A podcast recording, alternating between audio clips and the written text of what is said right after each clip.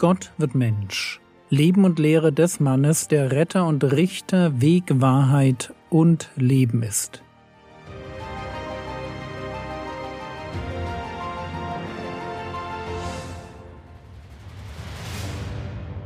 Episode 267 Die Sünde gegen den Heiligen Geist Teil 3 Was ist die Sünde gegen den Heiligen Geist?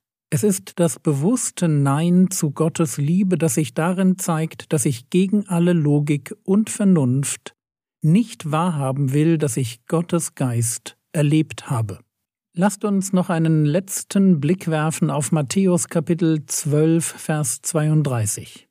Und wenn jemand ein Wort reden wird gegen den Sohn des Menschen, dem wird vergeben werden.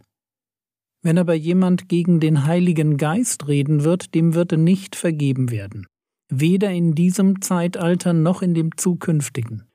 Ein Wort zu der Formulierung weder in diesem Zeitalter noch in dem zukünftigen. In der jüdischen Apokalyptik ist von zwei Zeitaltern die Rede. Dieses Zeitalter, das ist die Zeit, in der wir leben, und dann gibt es ein zukünftiges Zeitalter. Christen würden dieses zukünftige Zeitalter gleichsetzen mit dem neuen Himmel und der neuen Erde.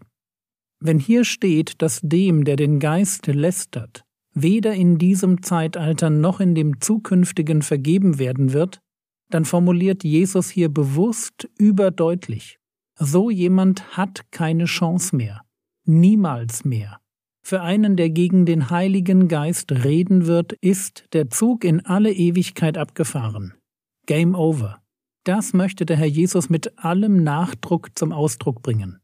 Es macht also einen gewaltigen Unterschied, ob ich etwas gegen Jesus sage, ihn als einen Freund der Zöllner und Sünder oder einen Fresser und Weinsäufer bezeichne, oder ob ich gegen den Geist Gottes rede, der durch ihn wirkt, Wer den Geist lästert, wird ewiger Sünde schuldig. Dem ist nicht mehr zu helfen.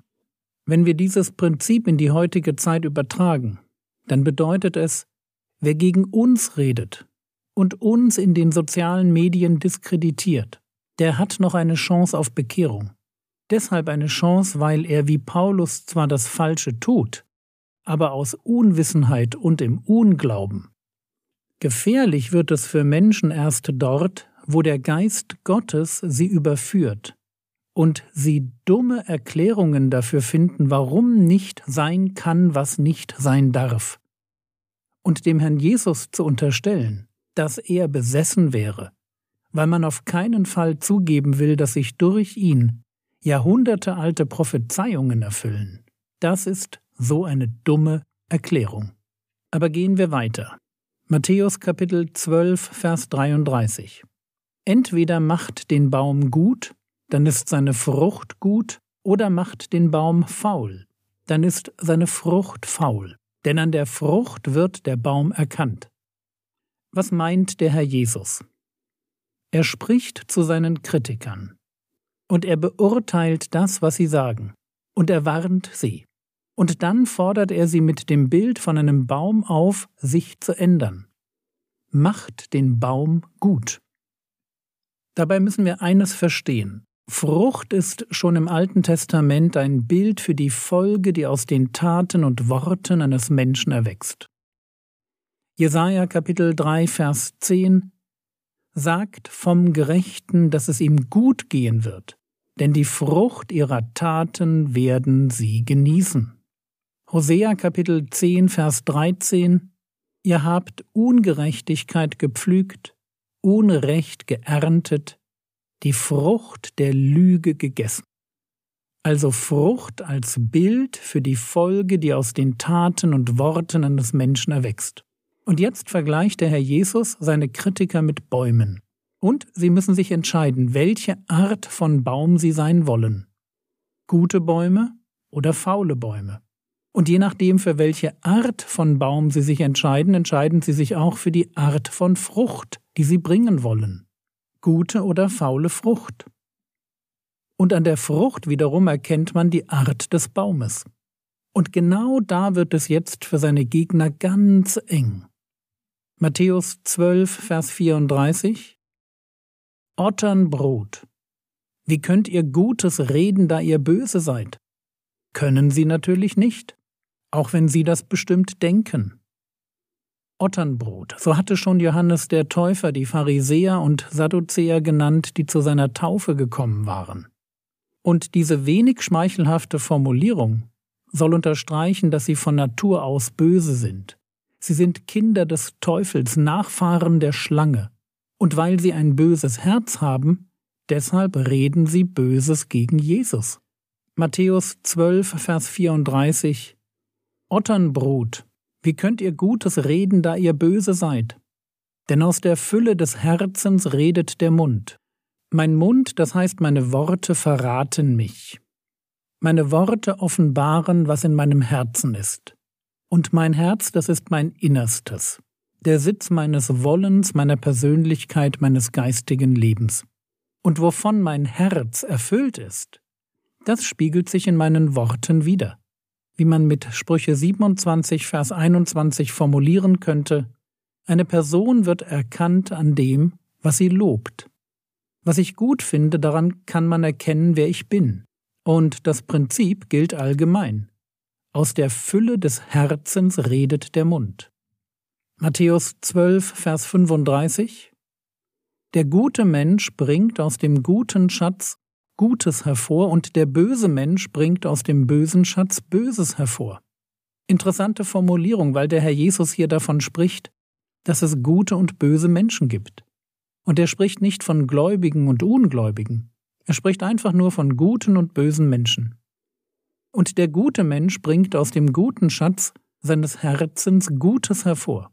Vom Zusammenhang her sind wir noch bei dem Thema Worte, die aus meinem Herzen kommen. Der gute Mensch redet also Gutes. Im größeren Zusammenhang, weil es ja um die Beurteilung eines Exorzismus geht, könnte man auch sagen, der Gute redet Wahres. Er mag nicht alles verstehen, aber er verdreht nicht absichtlich die Realität. Das ist aber genau, was der böse Mensch tut. Er bringt aus dem bösen Schatz seines Herzens das Böse hervor. In unserem Fall Verleumdung, Dummheit und Lügen. Und das ist schlimm. Schlimm, weil unsere Worte Gewicht haben. Womöglich mehr, als wir ahnen. Matthäus Kapitel 12, die Verse 36 und 37. Ich sage euch aber, dass die Menschen von jedem unnützen Wort, das sie reden werden, Rechenschaft geben müssen am Tag des Gerichts. Denn aus deinen Worten wirst du gerechtfertigt werden und aus deinen Worten wirst du verdammt werden. Wenn es stimmt, dass die Worte, die ich von mir gebe, mein Herz widerspiegeln und damit meine Persönlichkeit, also das, was ich wirklich bin, dann sind sie ein Gradmesser für meine Errettung. Der Mensch muss einmal von jedem unnützen Wort Rechenschaft ablegen. Wann? Am Tag des Gerichts, das auf jeden Menschen wartet. Dann haben auch die unnützen Worte, die wir geredet haben, eine Bedeutung. Sie belegen, wer wir sind. Sie offenbaren unseren Charakter. Sie offenbaren, was in meinem Herzen ist. Und es sind meine Worte, die mich entweder rechtfertigen oder verdammen.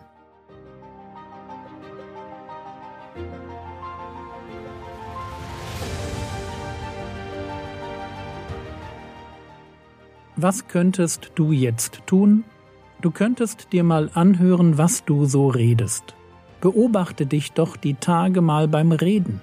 Welche Themen sind dir wichtig? Das war's für heute. Eine Bitte. Wenn du meinen YouTube-Kanal abonniert hast, würdest du bitte rechts oben die Glocke drücken? Damit würdest du mir eine große Freude machen. Der Herr segne dich, erfahre seine Gnade und lebe in seinem Frieden. Amen.